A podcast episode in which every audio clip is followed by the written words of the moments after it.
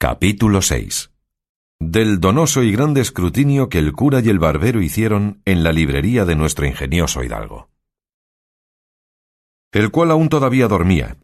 Pidió las llaves a la sobrina del aposento donde estaban los libros autores del daño, y ella se las dio de muy buena gana.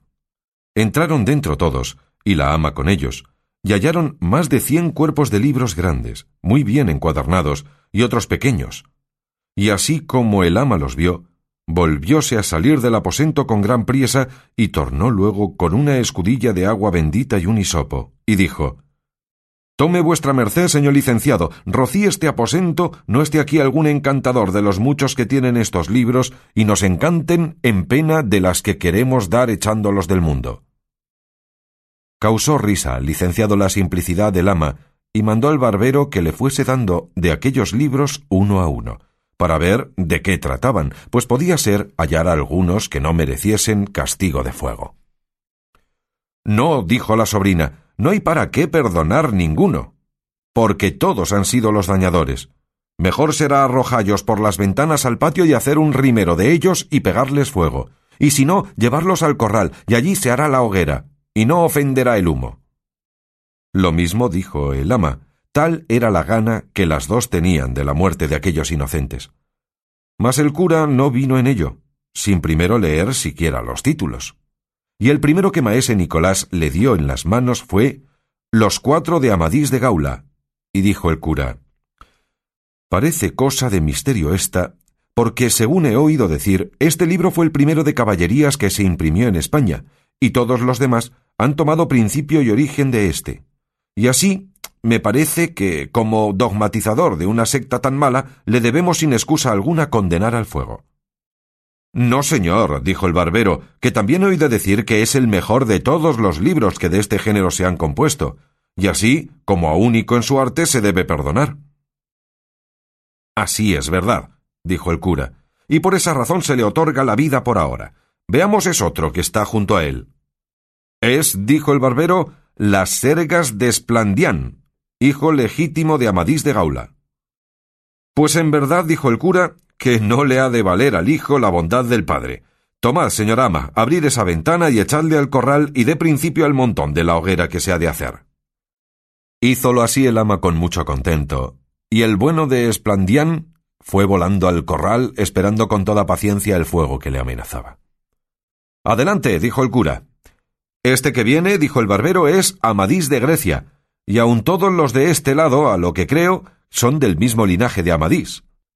Pues vayan todos al corral, dijo el cura, que a trueco de quemar a la reina Pintiquiniestra y al pastor Darinel, y a sus églogas, y a las endiabladas y revueltas razones de su autor, quemaré con ellos al padre que me engendró si anduviera en figura de caballero andante.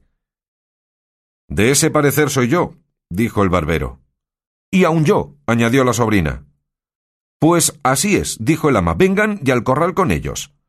Diéronselos, que eran muchos, y ella ahorró la escalera y dio con ellos por la ventana abajo. ¿Quién es ese tonel? dijo el cura. Este es, respondió el barbero, don Olivante de Laura. El autor de ese libro, dijo el cura, fue el mismo que compuso a Jardín de Flores, y en verdad que no sepa determinar cuál de los dos libros es más verdadero, o por decir mejor, menos mentiroso. Solo sé decir que éste irá al corral por disparatado y arrogante. Este que sigue es Florismarte de Hircania, dijo el barbero. Ahí está el señor Florismarte, replicó el cura, pues a fe que ha de parar presto en el corral, a pesar de su extraño nacimiento y sonadas aventuras, que no da lugar a otra cosa la dureza y sequedad de su estilo.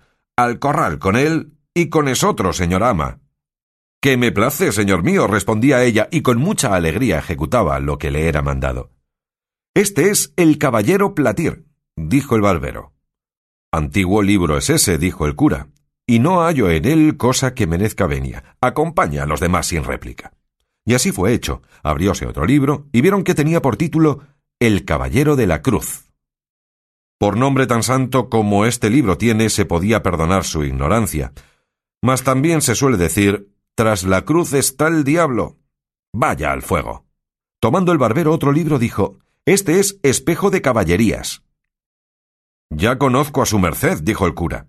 Ahí anda el señor Reinaldos de Montalbán con sus amigos y compañeros, más ladrones que Caco, y los doce pares, con el verdadero historiador Turpín, y en verdad que estoy por condenarlos, no más que a destierro perpetuo, siquiera porque tienen parte de la invención del famoso Mateo Boyardo, de donde también tejió su tela el cristiano poeta Ludovico Ariosto, al cual, si aquí le hallo, y que habla en otra lengua que la suya, no le guardaré respeto alguno, pero si habla en su idioma, le pondré sobre mi cabeza. Pues yo le tengo en italiano, dijo el barbero, mas no le entiendo. Ni aun fuera bien que vos le entendiérades, respondió el cura, y aquí le perdonáramos al señor capitán que no le hubiera traído a España y hecho castellano, que le quitó mucho de su natural valor, y lo mismo harán todos aquellos que los libros de verso quisieren volver en otra lengua, que por mucho cuidado que pongan y habilidad que muestren, jamás llegarán al punto que ellos tienen en su primer nacimiento. Digo, en efecto, que este libro y todos los que se hallaren que tratan de estas cosas de Francia se echen y depositen en un pozo seco hasta que con más acuerdo se vea lo que se ha de hacer con ellos exceptuando a un Bernardo del Carpio, que anda por ahí, y a otro llamado Roncesvalles, que éstos, en llegando a mis manos, han de estar en las del ama y de ellas en las del fuego sin remisión alguna. Todo lo confirmó el barbero y lo tuvo por bien, y por cosa muy acertada, por entender que era el cura tan buen cristiano y tan amigo de la verdad que no diría otra cosa por todas las del mundo. Y abriendo otro libro, vio que era Palmerín de Oliva, y junto a él estaba otro que se llamaba Palmerín de Inglaterra, lo cual, visto por el licenciado, dijo Esa oliva se haga luego rajas, y que se queme, que aún no queden de ella las cenizas, y esa palma de Inglaterra se guarde y se conserve como a cosa única, y se haga para ello otra caja, como la que halló Alejandro en los despojos de Darío, que la diputó para guardar en ella las obras del poeta Homero. Este libro, señor compadre, tiene autoridad por dos cosas. La una, porque él por sí es muy bueno. Y la otra, porque es fama que le compuso un discreto rey de Portugal. Todas las aventuras del castillo de Miraguarda son bonísimas y de grande artificio, las razones cortesanas y claras, que guardan y miran el decoro del que habla, con mucha propiedad y entendimiento. Digo, pues, salvo vuestro buen parecer, señor maese Nicolás, que este y Amadís de Gaula queden libres del fuego y todos los demás, sin hacer más cala y cata, perezcan. No, señor compadre, replicó el barbero, que este que aquí tengo es el afamado don Belianís. Pues ese, replicó el cura, con la segunda, tercera y cuarta parte tienen necesidad de un poco de ruibarbo para purgar la demasiada cólera suya, y es menester quitarles todo aquello del castillo de la fama y otras impertinencias de más importancia, para lo cual se les da término ultramarino, y como se enmendaren, así se usará con ellos de misericordia o de justicia, y en tanto tenedlos vos, compadre, en vuestra casa, mas nos los dejéis leer a ninguno. Que me place, respondió el barbero. Y sin querer cansarse más en leer libros de caballerías, mandó el ama que tomase todos los grandes y diese con ellos en el corral. No se dijo a tonta ni a sorda, sino a quien tenía más gana de quemallos que de echar una tela, por grande y delgada que fuera, y asiendo casi ocho de una vez, los arrojó por la ventana. Por tomar muchos juntos se le cayó uno a los pies del barbero, que le tomó gana de ver de quién era, y vio que decía Historia del famoso caballero Tirante el Blanco. Válame Dios, dijo el cura dando una gran voz, que aquí está Tirante el Blanco. Dádmele acá, compadre, que hago cuenta que he hallado en él un tesoro de contento y una mina de pasatiempos. Aquí está don Quirieleisón de Montalbán, valeroso caballero, y su hermano Tomás de Montalbán, y el caballero Fonseca, con la batalla que el valiente de Tirante hizo con el alano y las agudezas de la doncella placer de mi vida, con los amores y embustes de la viuda reposada y la señora emperatriz enamorada de Hipólito su escudero. Dígoos verdad, señor compadre, que por su estilo es este el mejor libro del mundo. Aquí comen los caballeros, y duermen, y mueren en sus camas, y hacen testamento antes de su muerte, con estas cosas de que todos los demás libros de este género carecen. Con todo eso, os digo que merecía el que le compuso, pues no hizo tantas necedades de industria, que le echaran a galeras por todos los días de su vida. llevadle a casa y leedle, y veréis que es verdad cuanto de él os he dicho. Así será, respondió el barbero, pero ¿qué haremos de estos pequeños libros que quedan? Estos, dijo el cura, no deben ser de caballerías, sino de poesía. Y abriendo uno, vio que era la Diana, de Jorge de Montemayor, y dijo, creyendo que todos los demás eran del mismo género, Estos no merecen ser quemados, como los demás, porque no hacen ni harán el daño que los de caballerías han hecho, que son libros de entretenimiento sin perjuicio de tercero. Ay, señor, dijo la sobrina, bien los puede vuestra merced mandar quemar como a los demás, porque no sería mucho que habiendo sanado mi señor tío de la enfermedad caballeresca, leyendo estos, se le antojase de hacerse pastor y andarse por los bosques y prados cantando y tañendo, y lo que sería peor, hacerse poeta, que según dicen es una enfermedad incurable y pegadiza. Verdad dice esta doncella, dijo el cura, y será bien quitarle a nuestro amigo este tropiezo y ocasión delante. Y pues comenzamos por la Diana de Montemayor, soy de parecer que no se queme, sino que se le quite todo aquello que trata de la sabia Felicia y del agua encantada, y casi todos los versos mayores, y quédesele enhorabuena la prosa, y la honra de ser primero en semejantes libros. Este que se sigue, dijo el barbero, es la Diana llamada Segunda, del Salmantino, y este otro que tiene el mismo nombre cuyo autor es Gil Polo. Pues lo del salmantino, respondió el cura, acompañe y acreciente el número de los condenados al corral.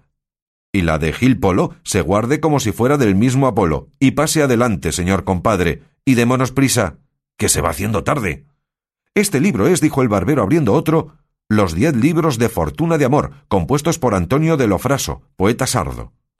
Por las órdenes que recibí, dijo el cura, que desde que Apolo fue Apolo y las musas musas, y los poetas poetas, Tan gracioso ni tan disparatado libro como ese no se ha compuesto, y que por su camino es el mejor y el más único de cuantos de este género han salido a la luz del mundo.